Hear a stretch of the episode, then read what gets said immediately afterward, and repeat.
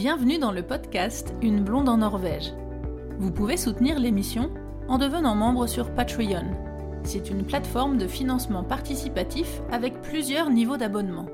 Rendez-vous sur le site Une blonde en Norvège pour plus d'infos. Nous retrouvons Laurent Perronnet pour la suite de cet entretien sur les Vikings. Bonne écoute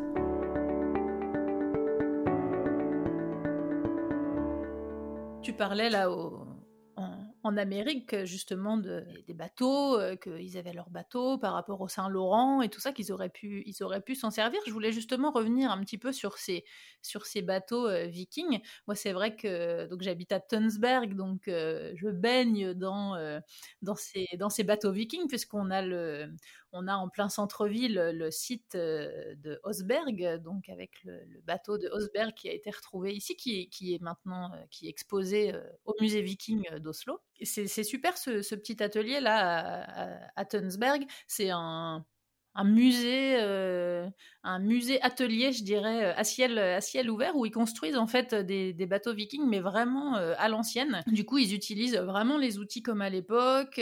D'ailleurs, il y a des ateliers pour construire les outils pour construire après les bateaux, parce qu'ils font vraiment dans les mêmes conditions, donc sans électricité, etc. Ils forgent leurs outils et tout. C'est vraiment hyper, hyper intéressant. Donc, si vous venez en Norvège et que vous êtes dans le, dans le centre-sud de la Norvège, je vous invite à venir visiter la belle ville de Tønsberg avec son, musée, musée de, bateaux, vikings.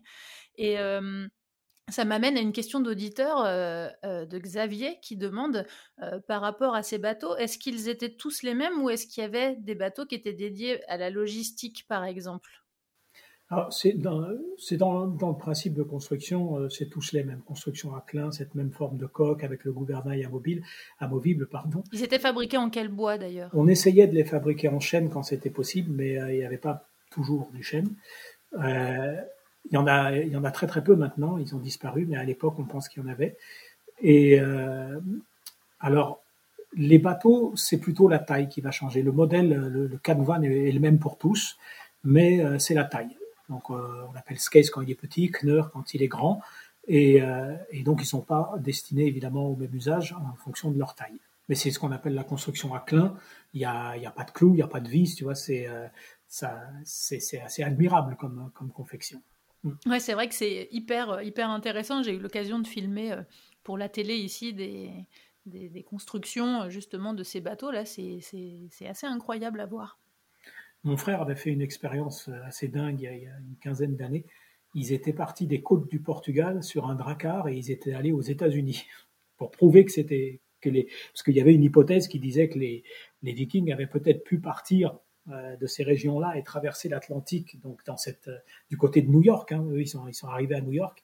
Et euh, en tout cas, ils, ils ont prouvé que c'était faisable. Voilà, ils l'ont fait. Donc ces bateaux étaient, étaient vraiment extraordinaires. Donc ces, Vikings étaient quand même des, donc des experts de la, de la navigation et ils étaient capables de, de trouver leur chemin euh, en haute mer sans carte ni instrument de navigation. Ils utilisaient des instruments comme des pierres du soleil. Et une des techniques qu'ils utilisaient que je trouve euh, originale et intéressante, c'est les oiseaux. Ils embarquaient euh, à bord des oiseaux. Lorsqu'ils avaient du mal à retrouver les terres les plus proches, ils lâchaient les oiseaux qui naturellement se dirigeaient vers les côtes les plus proches ils n'avaient donc plus qu'à les suivre. C'est aussi pour ça qu'on retrouve des oiseaux euh, sur, euh, sur beaucoup de symboles vikings. Est-ce que tu peux nous parler un petit peu de, leur technique de navigation? Ben, ces, techniques, ils avaient effectivement très, très peu d'outils et ils naviguaient avec un. Ils avaient une espèce de, espèce de boussole c'est un, compas, solaire en fait, tu vois. Euh, as un cercle de bois, dessus tu as planté une pointe dans son centre, et on calculait le nord en fonction de l'ombre projetée par la pointe sur un demi-cercle créé dessus. Donc ça, ça leur a été très utile et ça leur permettait de, garder euh, constamment le, le, nord. La boussole, elle est apparue seulement au XIIe siècle. Donc ça, on n'en avait pas évidemment. Et il y a aussi cette, cette question de la pierre de soleil, donc qui est une pierre qui par réfractation montrerait la position du soleil, mais ça euh, c'est polémique. On n'en a pas retrouvé sur les bateaux. C'est vrai que ça fait partie un peu des mythes. Euh. Voilà, on pense que c'est du cristal de calcite. mais encore une fois, on n'a pas, pour ça, on n'a pas de, on n'a pas de pierre. Le compas solaire, par contre, si ça, on en a trouvé beaucoup sur les bateaux. Donc, ils avaient essentiellement ça pour se diriger. Les oiseaux, et puis donc, encore une fois, le fait que les distances n'étaient pas énormes. C'était pas des très très grands voyages, oui. Voilà, à chaque fois, ils il s'arrangeaient pour qu'il y ait des étapes, que ça n'excède pas quelques jours de, de, navigation. Donc ça aussi, c'est un peu un mythe auquel il ne faut pas trop s'accrocher sur l'idée qu'ils partaient à, l'autre bout du monde. Euh, ils partaient certes loin, mais... Pas très longtemps. Par étapes et pas très longtemps. Ouais. Parce qu'il y a Olivia et Alex qui demandent comment ils faisaient pour se nourrir justement euh, pendant leur voyage. Alors bah là encore, comme ils comptaient sur des étapes assez courtes, euh, ils mettaient pas non plus des tonnes de nourriture à bord, mais euh, il fallait quand même se nourrir et c'était de, la viande séchée. Et ça, ça se, la viande séchée est salée, donc ça, se conserve très très bien, ça pourrit pas. Et donc tu peux la manger, euh, tu peux la manger comme tu veux. Viande séchée et poisson séché, je suppose. Bien sûr, quand je dis viande, c'est viande poisson aussi. Ouais, viande, tout ce qui peut se sécher, quoi. Séché salé, ouais, voilà. C'était leur, leur, leur, nourriture de base sur, le, sur les bateaux. Alors là, on a beaucoup, euh, beaucoup parlé du côté, euh, du côté historique et géographique du déplacement des, des Vikings, mais on n'a pas trop parlé de la religion. Donc c'est une religion polythéiste qui est basée sur, euh, à l'inverse de, des religions monothéistes et de la nôtre en particulier, c'était c'était pas une religion. Il n'y avait pas de, avait pas de codex à cette religion. C'est un, un, un panthéon de dieux euh, qui existe euh, et à qui on peut euh, demander euh, des choses, euh, souvent très très pratiques. Hein. J'aimerais que mon prochain voyage soit super fructueux, que je fasse un commerce des plus florissants et que je revienne avec plein de plein d'argent. C'était des prières pratiques. Voilà, c'était la plupart du temps des prières pratiques. J'aimerais que euh, mon fils, ma, femme, euh, mon ami euh, se guérissent de la blessure qu'il a reçue à tel endroit. C'était souvent, c'était des gens très pragmatiques et, et le, la relation avec leurs différents dieux, elle était de cet ordre-là. Après, c'est une mythologie passionnante parce que elle raconte quand même une vision du monde. Et c'est une vision du monde qui est, euh, qui est très actuelle, en fait.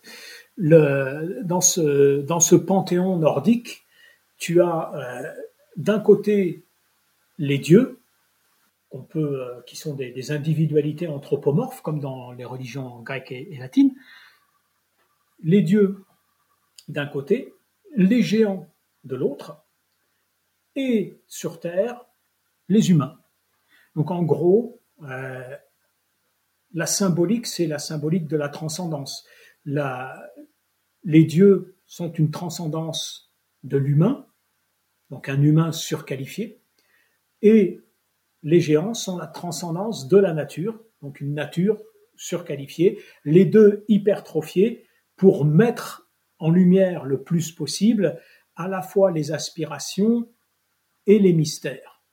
Et euh, la mythologie nordique, elle nous raconte une histoire. Ce qui est assez particulier, parce qu'il n'y en a pas beaucoup dans le monde qui te racontent une histoire dans le sens où il y a un début et il y a une fin. Et il y a une fin, oui, c'est vrai. les, dieux meurent à la fin. C'est quand même important, ça. C'est ouais, c'est vrai. Voilà. Et, euh, et ils meurent consécutivement à un conflit. Et ce conflit, c'est l'éternel conflit nature-culture et l'homme face à la nature, euh, avec une forme de moralité euh, bien plus surprenante de ce à quoi on peut s'attendre de la part de, l'imagerie qu'on a des vikings comme étant des brutes sanguinaires. Euh, il y avait des côtés très brutaux chez eux, mais c'était bien plus complexe que ça. Et notamment la, la leçon de morale qu'on peut, qu'on peut tirer de la mythologie nordique, c'est que euh, si tu ne t'harmonises pas à ton environnement, ton environnement te détruira. Te tue. Donc c'est un, une, une, mise en scène euh, destinée à montrer les bienfaits d'une adaptation à son environnement plutôt que d'un conflit avec lui. Hmm. Donc tu vois là où il peut y avoir des résonances sur toute la pollution terrestre actuelle, etc. Moi j'en ai fait le, hmm. sujet du dernier Magnus, mais euh, c'est vraiment. C'est ce que j'allais dire. J'allais dire là dans, ton discours, j'avais les images euh, de, lecture de, tes romans qui me revenaient. Voilà, c'est vrai que c'est une question que, j'aborde, qui, est le centre du, troisième tome, cette, cette cette, métaphore de la mythologie scandinave appliquée euh, à notre monde moderne. Et, donc, ce que montre, ce que nous raconte la mythologie, c'est que euh, les dieux euh, qui, qui s'opposent, donc qui représentent finalement l'humanité, l'esprit, etc., qui s'opposent à la nature, la culture qui s'oppose à la nature, on va dire ça comme ça, elle s'y oppose de façon frontale, et cette confrontation amène un conflit, un conflit que le, que l'esprit perd, c'est la matière qui gagne. Donc ça, c'est, aussi quelque chose d'important. Et là où ça se complique, c'est que euh, ça, se complexifie plus exactement, c'est que dans le monde des dieux, c'est pas uniforme. Tu as deux familles de dieux, les Oses et les Vannes. Les Oses, ce sont les dieux du pouvoir, les dieux de la force, les dieux de la domination, et donc les principaux dieux très connus de, cette famille sont Odin, ses deux fils, Thor et Thur. C'est marrant, Thor, Thur, mais ça n'a rien à voir. Euh, et puis de l'autre côté, tu as les dieux de la fertilité et de la fécondité. Donc ça, ça nous montre déjà deux choses. C'est que pour les Scandinaves, le pouvoir et la fertilité, c'est deux choses différentes. C'est différent, oui. Voilà. Euh, et justement, à la base, ce sont deux familles différentes qui sont en conflit, mais qui vont constater un ensemble de points communs qui font qu'ils décident de s'unifier. Et ils forment la grande famille des dieux nordiques. Mais dans cette grande famille des dieux nordiques, il y a une forme de hiérarchisation. Et les dieux du pouvoir et de la guerre sont plus puissants que les dieux de la fertilité et de la fécondité. Les Oses sont plus puissants que les Vannes. Parmi ces dieux, ils sont tous donc confrontés au monde et notamment au monde des géants, c'est-à-dire à la, nature, cette nature qui est omniprésente en Scandinavie. Ce que je trouve absolument passionnant, c'est que parmi les deux familles de dieux, on ne va pas prendre le même positionnement. Les Oses, les dieux du pouvoir, font le choix de dominer la nature, c'est-à-dire de l'inféoder, de lui dicter ses lois et que cette nature doit lui obéir. Les vannes, donc les dieux de la fertilité-fécondité, eux ont une approche beaucoup plus englobante. C'est-à-dire que pour eux, euh, ces deux mondes doivent s'interpénétrer et se mélanger. Ce qui fait que chez les dieux vannes, ces dieux de la fertilité-fécondité, bah, tu as des dieux qui se marient avec des géants les géants qui incarnent hein, donc ce monde de la nature. Et donc le, sang est mêlé. Euh, ce qui est très intéressant, c'est que le, dieu et la déesse de l'amour, au sens émotionnel du terme, le sentiment amoureux, est à la fois un sentiment de raison et de cœur. Et ce sont les enfants du dieu Njord, qui est le dieu de la mer, qui est un dieu de la fertilité-fécondité, et d'une géante. Donc, l'amour en tant que sentiment est le fruit de l'union qu'on pourrait résumer, symboliser par nature et culture. Et lorsque la nature et la culture se mélangent, on obtient un monde harmonieux. Lorsqu'elles s'opposent, on obtient un monde de guerre. Et c'est ce monde de guerre qui va prendre le pas dans le, paysage des dieux, à l'issue de tout un tas d'événements euh, qui vont pousser les dieux à la paranoïa et, qui vont amener les dieux du pouvoir à, affronter les géants plutôt que euh, de se mêler à eux. Et c'est principalement le dieu Thor euh, qui, va, qui va causer beaucoup de tort, en effet. Thor qui est, qui est, l'incarnation de l'impulsivité, qui ne pense pas et qui ne réfléchit pas, et qui donc met tout le monde dans la merde et euh, qui va provoquer des catastrophes qu'ensuite il va falloir régler dans des combats, dans des conflits, et euh, qui, vont, qui vont amener la destruction du monde des dieux. Alors la destruction du monde des dieux, mais pas la destruction de la terre. C'est-à-dire que de, cet immense combat qui va naître entre les forces de la nature et les forces de la culture, euh, les dieux vont tous mourir, seuls les enfants de certains d'entre eux vont survivre, et également un autre, un dieu de leur génération qui est Balder, le dieu, dieu de la diplomatie, qui va, qui va survivre. Euh, à partir de là, ils vont essayer de recréer un nouveau monde, et ça, la mythologie ne nous dit rien sur la création de ce nouveau monde, mais euh, c'est un monde qui supposera qu'on fasse des choix différents. Et donc cette mythologie nordique qui est connue comme étant quelque chose d'extrêmement guerrier, en réalité c'est une leçon de morale euh, sur le, la nécessité du vivre ensemble. Et ça, je trouve c'est fondamental de le dire parce que parce que c'est très peu euh, c'est très peu mis en lumière dans, dans, dans toutes les images qu'on a de la mythologie nordique mythologie nordique, on nous parle du Valhalla énormément, tu vois. Ouais. Euh, le Valhalla qui est ce paradis des guerriers. Enfin, c'est comme ça que c'est présenté. Euh, il ne s'agit absolument pas du paradis. Il s'agit d'un camp d'entraînement militaire. Hein, J'exagère pas. C'est Odin sait qu'il va y avoir un affrontement avec les géants et il va créer une armée d'humains pour se battre contre eux. Donc, les hommes guerriers morts au combat, donc très courageux, sont ramenés dans ce Valhalla. Et là, qu'est-ce qu'ils font? Ils se battent entre eux dans une forme d'entraînement physique jusqu'à la mort. Ils les entraînent en fait. Ils les entraînent, voilà, jusqu'à la mort. Quand ils sont tués, ils sont sortis du terrain, hein, comme, un, comme, un terrain de sport. On les saoule à l'hydromel. Ils sont complètement ivres et quand ils se réveillent de leur coma, ils repartent se battre.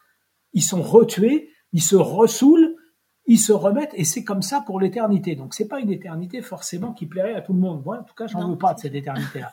non, ça a pas l'air très sympa. et euh, ce qu'on oublie la plupart du temps, c'est que parallèlement à ça, la déesse de l'amour, Freya, qui n'est pas la déesse du mariage, la déesse du, c'est intéressant, c'est aussi la déesse du mariage, c'est une déesse ose, c'est-à-dire une déesse de la famille pouvoir. Et la déesse de l'amour, elle fait partie de la déesse fertilité-fécondité. Donc l'amour et le mariage sont deux choses totalement différentes. Euh, cette déesse de l'amour, l'amour au sens large du terme, le lien entre les, êtres entre eux, euh, va en fait exiger d'Odin qu'en contrepartie de cette espèce de, lieu qu'il veut fabriquer euh, de paradis guerrier, les humains qui se sont bien comportés dans leur vie dans le sens de l'affect, c'est-à-dire qui ont créé des liens forts avec leurs proches, qui ont été capables d'aimer et d'aimer bien, que ces gens-là soient récompensés également. Et donc, une espèce de deuxième, entre guillemets, paradis païen va voir le jour, qu'on appelle Folkvang. Donc ça, faut pas oublier que ces deux lieux-là, ils existent, ils coexistent dans le monde de la mythologie scandinave. C'est pas seulement euh, ce fameux Valhalla, euh, Valhalla guerrier. Donc on a, des images qui sont, euh, sont souvent simplistes de cette mythologie, qui est, qui est passionnante de ce point de vue-là, et qui nous montre bien que le pouvoir et la force, c'est en fin de compte ce qui va perdre l'humanité. C'est ça la morale de cette religion de cette, de cette religion. C'est ce qui est une, belle morale, je trouve. Euh, voilà, et qui est une morale très pacifiste, au bout du compte. Finalement, alors euh, ça paraît étrange parce que c'est quand même des gens très, très guerriers, mais si tu regardes bien à l'intérieur du monde scandinave tel qu'il était constitué, on a parlé des vikings dans leurs actions de vikingers, c'est-à-dire d'aller euh, faire leurs expéditions et tout ça, mais dans leur, dans leur vie sociale, il y avait un, un un ensemble de lois, je l'ai déjà dit, qui était très très très serré, un maillage très serré, et qui était là pour garantir la paix.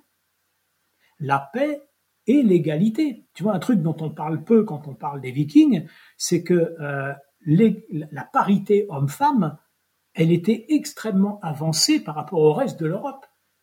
Un exemple très simple, c'est que les femmes vikings avaient le droit de demander et d'obtenir le divorce Imagine-toi au Moyen Âge, euh, en Europe, dans le reste de l'Europe.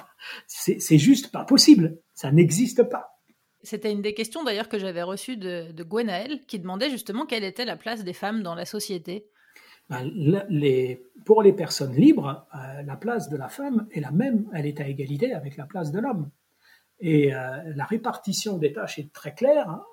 alors, encore une fois, il faut, il faut toujours prendre en compte que les informations qu'on a, elles viennent de très loin donc, ce sont celles qui ont laissé le plus de traces. Donc, ce sont celles qui concernent les gens qui avaient le plus de rayonnement, euh, aussi bien matériel qu'intellectuel. Euh, donc, les, seigneurs, les seigneuries.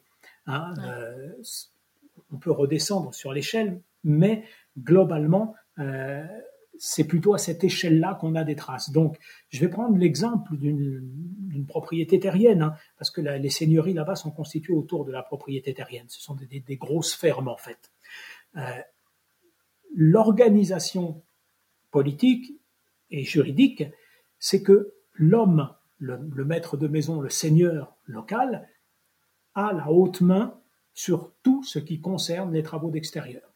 Les champs, les bateaux, la chasse, tout ça la femme a la haute main sur tout ce qui concerne l'intérieur. Et l'intérieur. chef à l'intérieur. Voilà. Mais l'intérieur, c'est des maisons qui peuvent faire jusqu'à 100 mètres de long et dans lesquelles tu vas trouver euh, des ateliers, des, endroits de stockage, des endroits de vie, des, des, étables pour les animaux. C'est un village en fait. C'est des grosses propriétés. Voilà, c'est en fait c'est un village dans une maison. Et en gros, la maîtresse de maison, avait la haute main, et ça c'est important de le dire, elle avait la haute main sur l'intérieur et l'homme sur l'extérieur. Ça voulait dire qu'à l'intérieur, eh ben, l'homme était soumis euh, au choix de sa femme et, euh, et qu'elle avait donc une égalité de droit par rapport à lui. Toujours dans cet ordre d'idées-là, quand l'un partait en expédition, quand un homme partait en expédition sur des navires, partout ailleurs, je prends par exemple un peu plus tardivement l'Europe des croisades, hein, euh, quelqu'un qui partait dans l'Europe des croisades euh, vers, vers cette croisade-là. Il abandonnait momentanément euh, son, son château. Le château était confié forcément à un féal ou à un cousin, mais jamais à la femme. La femme, on l'enfermait avec une ceinture de chasteté, limite. chez les Scandinaves, c'est l'inverse. Si l'homme part pour une expédition viking, c'est sa femme qui prend toutes les clés. C'est la femme qui prend. Et c'est elle qui décide de tout. On a vu aussi des femmes diriger des navires, tu vois. Et, euh, dans cette forme de parité, euh, elle avait aussi le droit de se débarrasser de son mari s'il n'est pas la route. Donc évidemment, tu pouvais pas d'un claquement de doigts dire je divorce. Mais euh, si tu avais des arguments, et notamment l'un des gros arguments, c'était l'alcoolisme du mari, si l'alcoolisme du mari empêchait ce mari de tenir son rang, sa femme était en mesure de le virer et de garder la seigneurie. D'accord. Donc bon, Elle pouvait le mettre dehors. Donc et là, on est euh, on est entre 800 euh, et 1000. Hein. c'est c'est très. Ouais, c'est fou. Voilà, donc c'est intéressant de, de, noter cette euh, cette chose là. Donc voilà, la place de, des femmes dans la société, elle, elle, elle était elle n'était pas forcément celle, celle qu'on imagine. Alors il y, a, il y a quelques femmes guerrières, il y en a peu, et c'est assez anecdotique, euh, sur la présence des femmes au Parlement, euh, elles y étaient peu, mais plus pour des raisons pratiques, semble-t-il, parce que ça se réglait souvent à coup de poing. Et donc, du coup, euh, physiquement, elles n'avaient pas forcément toujours le, toujours le dessus. Mais il y a une forme de parité qui existait et qui était due, donc, enfin, qui entrait dans le cadre d'un besoin législatif et, et de, un besoin qui incluait la parité. Donc c'est intéressant cet aspect. Oui, tout à fait. Pour, pour, revenir un petit peu sur la, sur la religion, quel, quel rite religieux ils avaient? Ben Justement, il n'y a pas de rite religieux. C'est chacun, euh, chacun qui a son rapport à, à son, aux, différents dieux. Et on ne leur demande pas tous à la même chose. Hein. On leur demande souvent, des, comme je disais, des choses très pragmatiques. Donc euh, on, on créait des petites, euh, des petites statuettes dans du bois euh, et puis on les comme des petits totems. Comme des petits totems et on les interrogeait. Alors on pouvait de temps en temps les interroger collectivement sur des questions qui intéressaient la communauté, mais dans ce cas-là, c'était le, seigneur local, donc en gros le maître de ferme. T'imagines la structure sociale et politique. imagine en, France une grosse ferme avec des, ouvriers agricoles comme ça, et tout ça forme une espèce de, famille au sens large du terme, et c'est le propriétaire qui est le seigneur en fait. Et c'est sur cette base que va se créer le, droit foncier euh, scandinave, la propriété, et puis après c'est juste une question d'échelle quand ça va grandir. Donc le, seigneur, euh, il a aussi le rôle de présider à ces actes qu'on peut qualifier d'actes religieux, mais encore une fois, ce qui est important, c'est qu'il n'y a pas d'église, il n'y a pas de prêtre du culte scandinave, des dieux païens scandinaves. C'est ça, parce qu'on pense souvent euh, que les églises en bois debout en Norvège sont des églises vikings, mais c'est pas vrai du tout. Non, mais la confusion est compréhensible parce que esthétiquement. Euh, oui, on retrouve ces, ces, ces, têtes de dragon, ces formes forgées dans le bois, qui sont les mêmes que sur les dracars. Donc, euh, voilà, qui, les, on, pourrait s'y tromper. Les toits qui font penser à, à des écailles de dragon, tu vois, toutes ces choses-là, comme tu le dis, les têtes de dragon sur les fêtières. Bon, euh, et puis aussi parfois des, runes gravées à l'intérieur. Bon, mais la confusion, elle vient, elle, est, intéressante parce que justement, les églises en bois debout, elles nous parlent de la transition entre le paganisme et le christianisme. Donc là, il faut qu'on revienne un petit peu sur ce qu'on disait tout à l'heure. Euh, les vikings, à partir de, de l'an 800, pour, pour globaliser, euh, partent en expédition, et puis à partir de 850-900, ils vont commencer euh, à s'intéresser beaucoup à la religion monothéiste de ces gens qu'ils rencontrent sur leur route. Et puis, euh, par imprégnation, les seigneurs locaux, comme je le disais tout à l'heure, euh, prennent conscience du concept d'un seul Dieu qui correspond dans ces pays-là à un seul chef. Donc, l'idée va venir à la fois pour des raisons de foi, mais beaucoup pour des idées politiques, de, transposer cette religion qu'on a découverte en Europe, de la transposer sur le territoire scandinave. Et dans un premier temps, les Scandinaves qui vivent sur place, ils n'ont pas du tout envie qu'on leur change leur Dieu. Donc, euh, à la base, les, les, tout premiers à être venus sont vraiment des moines européens qui sont venus euh, à leurs propres risques et périls. Hein. Ils mettaient une croix à l'entrée des villages et puis euh, ils se mettaient dehors à faire les sermons et il y en avait qui finissaient mal. et puis à partir du moment où des seigneurs ont commencé euh, à y voir de l'intérêt, euh, bah, ils ont soutenu, ils ont promu le mouvement euh, et, donc ils ont financé des églises. Financer une église, c'est aussi une forme, une façon d'appuyer son pouvoir. Mais les gens qui construisent ces églises, qui sont donc des églises de cette nouvelle religion, ils le font sur la base de leur fonctionnement mental. Et donc, tu vois, les dragons qu'on voit sur les, églises, dans euh, la religion euh, polythéiste euh, scandinave, les dragons, draken, ce sont des êtres qui, en soufflant, ont le pouvoir de chasser les mauvais esprits. C'est pour ça qu'on mettait ça à la, à des bateaux, pour certains. donc ils chassent les ondes négatives en quelque sorte. Donc les gars se disaient bon bah leur nouveau dieu on va le, on va le construire mais ça fera pas de mal si on peut en même temps l'aider euh, en, soufflant les, mauvais esprits. les mauvais esprits. Et il y avait cette forme, pendant très longtemps, il y a eu cette forme de cohabitation. c'est ça, c'était un mélange euh, finalement. C'est une euh. cohabitation jusqu'à ce que petit à petit, à force de temps, l'Église finalement, en occupant le temps et l'espace, fasse petit à petit reculer les pratiques païennes dans, dans le passé finalement et donc après euh, disparaître de la vie quotidienne petit à petit, ça mettra quelques siècles hein, à, se mettre en place tout ça. Mais la trace de cette progressivité, on la retrouve beaucoup dans les églises. Il y a, une, euh, il y a un graffiti qu'on a trouvé, je crois que c'est dans l'église de Borgund, je suis pas sûr, mais il me semble, euh, qui est très significatif. Donc c'est quelqu'un qui a gravé sur, sur un des piliers porteurs de l'église. Il a gravé ce petit texte les Nornes me poursuivent et je viens ici chercher secours. Les Nornes, ce sont des personnages de la mythologie païenne. Alors la mythologie scandinave, c'est la même que la mythologie nordique, que la mythologie germanique, on l'a déjà évoqué. Euh, Donc ces nornes, ce sont les messagères du destin, et en général, quand on les voit, c'est qu'on va mourir. Donc le gars, il écrit dans cette église, les nornes me poursuivent. Donc, le gars, il est bien convaincu que ces êtres-là existent.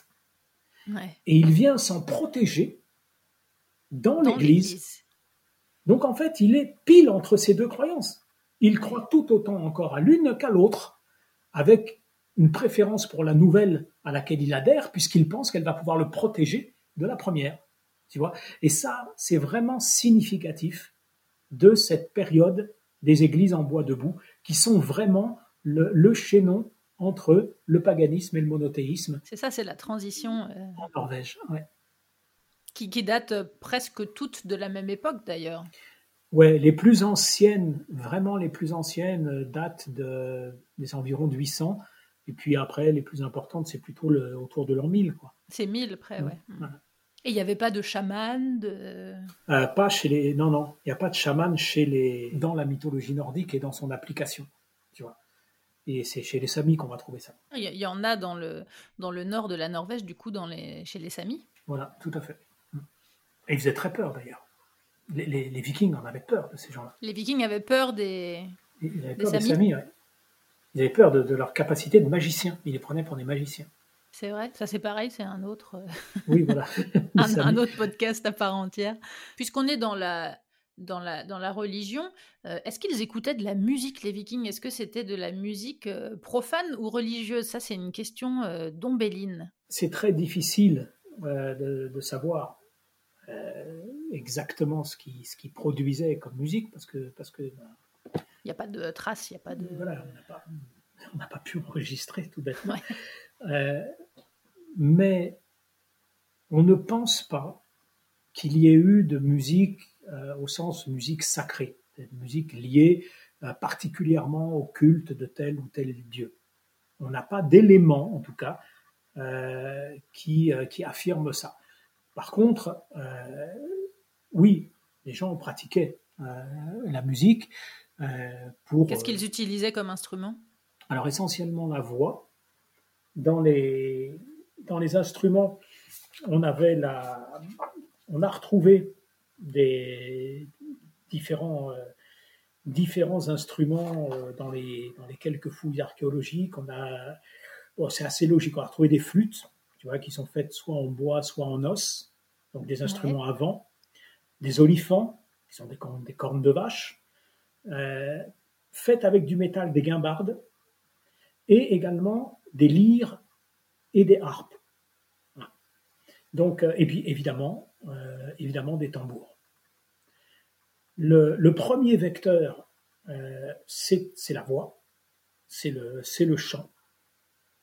Et par contre, pour les, partitions, les plus anciennes partitions scandinaves, elles datent de 1300, c'est-à-dire en fait 250 ans après la fin de l'époque viking. Donc là, on est totalement imprégné de la culture chrétienne. Et la culture chrétienne, elle, elle fait une énorme place à la musique. Donc dès qu'il faut bien prendre ça en compte, dès que la religion chrétienne s'installe sur le sol scandinave, la musique en est profondément transformée.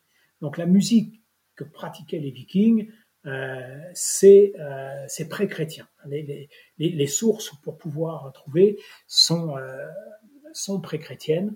Les instruments, donc, ben, quand on le pouvait, comme je disais, une, flûte, ou alors encore, là, c'est quand même encore plus luxueux, c'est une lyre, mais essentiellement, c'était le chant. Et le chant pour beaucoup de choses. Hein. on, a, on a même encore aujourd'hui des chants qui nous sont restés, qui sont des chants par lesquels on s'adresse aux animaux. Et c'est des chants qui sont magnifiques.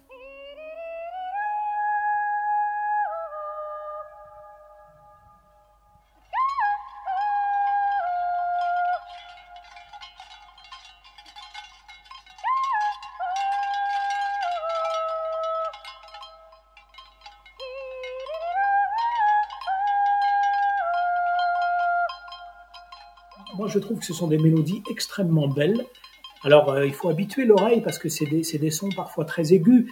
Oui, c'est vrai que j'allais dire c'est joli, mais ça peut être presque agressif. Voilà, donc il faut, quand on les écoute, il faut d'abord s'acclimater, et puis ensuite, derrière la puissance vocale euh, qui peut paraître agressive, euh, il y a des mélodies qui sont en réalité hyper douces.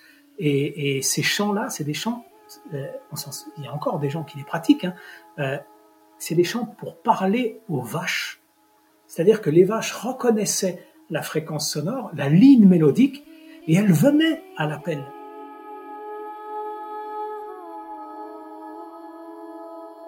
la musique était très présente.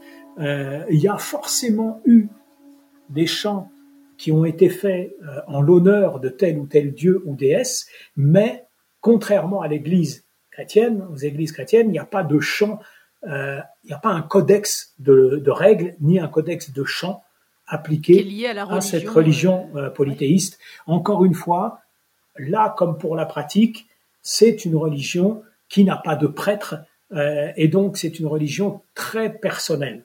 C'est le chef de maison qui réunit. individuelle, en fait. Voilà, beaucoup. Et donc, sur, le, sur la musique, ben, ça va être aussi pareil. Les gens euh, se créent aussi un peu leur propre chant. Ce qu'on sait, c'est que pour, pour la plupart des chants, c'était des chants qui avaient euh, une vocation fonctionnelle. Tu vois, ça servait à, mémoriser, à coordonner, à célébrer, à encourager. Oui, il y avait un aspect pratique. Euh, voilà, à bercer les enfants, tu vois, euh, à, honorer. C'était, c'était ça. Ça avait une fonction, quoi. Exactement. Et, donc, à ce titre-là, oui, il y en avait beaucoup. La, musique avait une grande place. Par contre, on peut en déduire qu'elle avait une place dans les arts moindre que la poésie, puisqu'il existe un dieu de la poésie, qui s'appelle Baraji, et il n'y a pas de dieu du chant ou de la musique. Donc voilà, ça c'est les petits éléments. Après, on est obligé de, un petit peu de, raccommoder comme on peut quand, euh, avec, avec l'histoire, parce qu'elle a, elle a beaucoup de, trous, bien sûr. il y a plein de choses. C'est vrai que c'est ce qui participe euh, un peu au, mythe de ces vikings, c'est qu'il y a peu de traces, il y a peu de preuves, il y a peu d'éléments en fait. Exactement, les traces sont faibles. Euh, une autre forme de chant, alors là, les, les chants, les chants qu'on évoquait tout à l'heure, concernant les animaux sont des chants euh, très aigus et puis des fois des mélodies qui sont parfois assez douces. il y avait à l'inverse des choses euh, chantées beaucoup plus par des hommes qui étaient ce qu'on appelle aujourd'hui le growling. c'est une façon de chanter très très gutturale. C'était les ancêtres du black metal en fait. Exactement, mais c'est pas une blague, tu as tout à fait raison.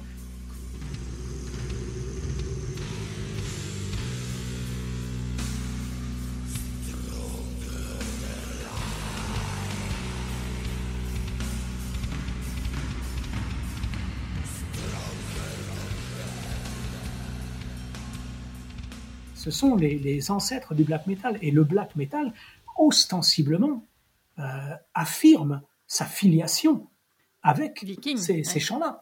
Et euh, le, groupe Mayhem, par exemple, qui a, fait parler de lui en son temps euh, par sa démence, avait une, vocation musicale païenne directement assumée. Mais c'est vrai qu'on ressent hein, dans, ces musiques hein, ce côté religieux, je, trouve que ça se ressent beaucoup. Donc, faut imaginer que ce, type de chant-là, il existait, ce chant très très guttural.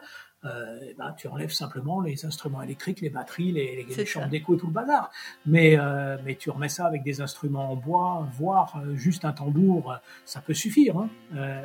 Et tu obtiens, tu obtiens quelque chose d'assez ressemblant. Il y a des groupes comme Vardruna qui, euh, qui ont travaillé sur ces notions-là sans avoir la, la, prétention de refaire ce qui a été fait parce qu'on n'a pas de traces, tu vois. mais ça, mais euh, par des liens historiques de choses qui ont traversé le temps, euh, ces groupes sont finalement, le groupe Vardruna, c'est des gens assez sérieux dans leur, dans leur recherche.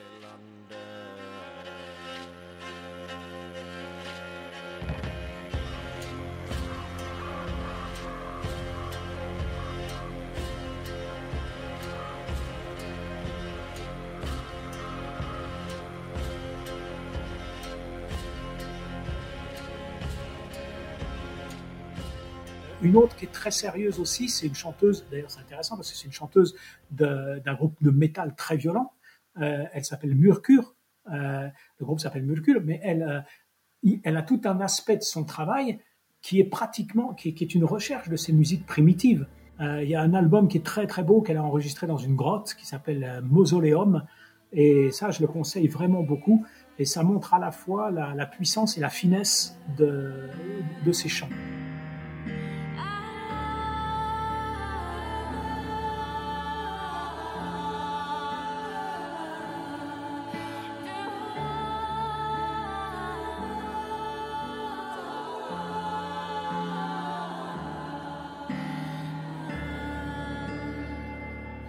Qui, sont les témoignages de ce qu'on a de, de, la musique des, anciens Scandinaves. Et puis après, on a aussi, euh, ça, il nous en reste beaucoup, beaucoup plus de traces, la musique des Samis, qui sont donc ceux que, qui sont plus connus sous le nom de Lapon, qui eux vivaient dans l'extrême nord de, de, la Scandinavie, les lieux donc, où, les, où les Vikings ne se sont pas installés, ou extrêmement peu, mais ils ont eu des contacts.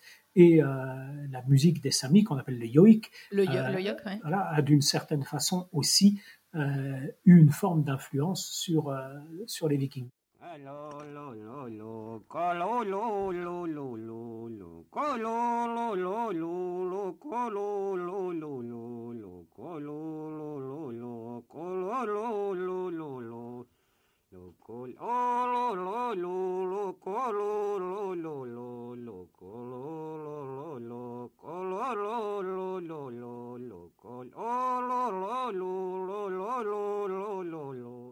Mais je pense que entre le, le growling, l'écoute un peu dioïque et, surtout de gens comme Murcure, vous pourrez, et de, et Valdruna, vous pourrez, les auditeurs pourront se faire une idée euh, pas trop fausse de, l'esprit un peu dans lequel était euh, cette musique. Après, il faut faire très attention parce que dans, la, dans la façon dont sont présentées les choses, il y a toujours une tendance à vachement caricaturer et à, grossir, et à grossir le trait.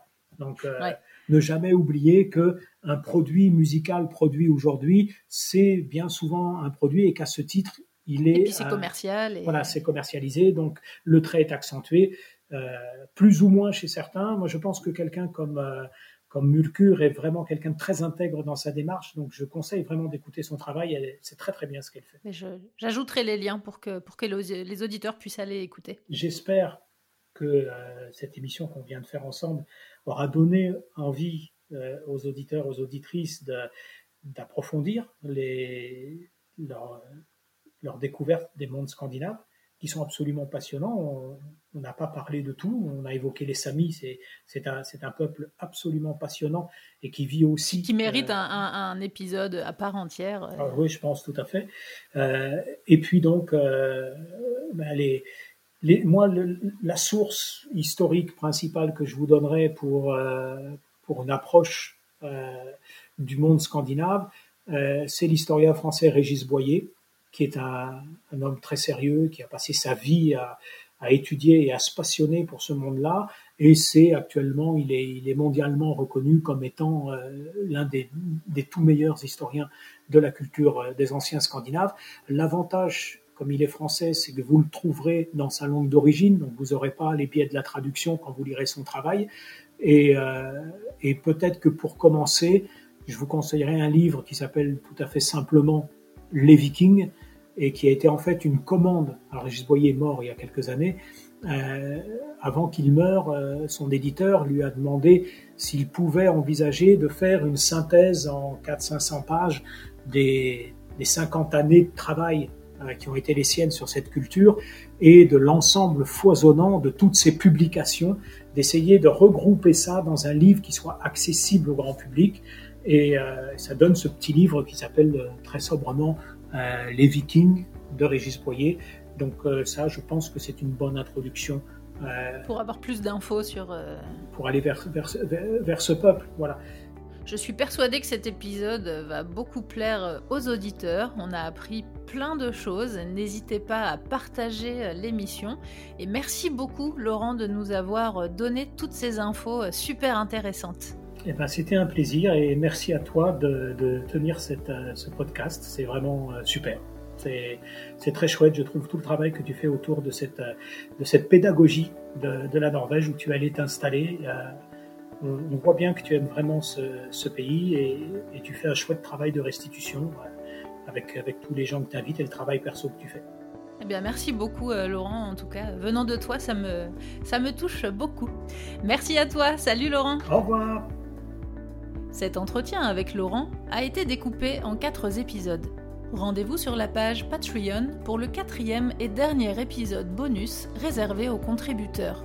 Nous parlerons des séries Viking et Ragnarok et des restes de la culture viking de nos jours. Vous avez accès à tous les épisodes bonus à partir de 2 euros par mois.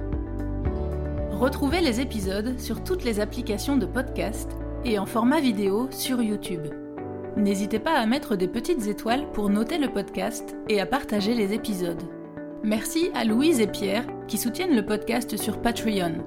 À bientôt!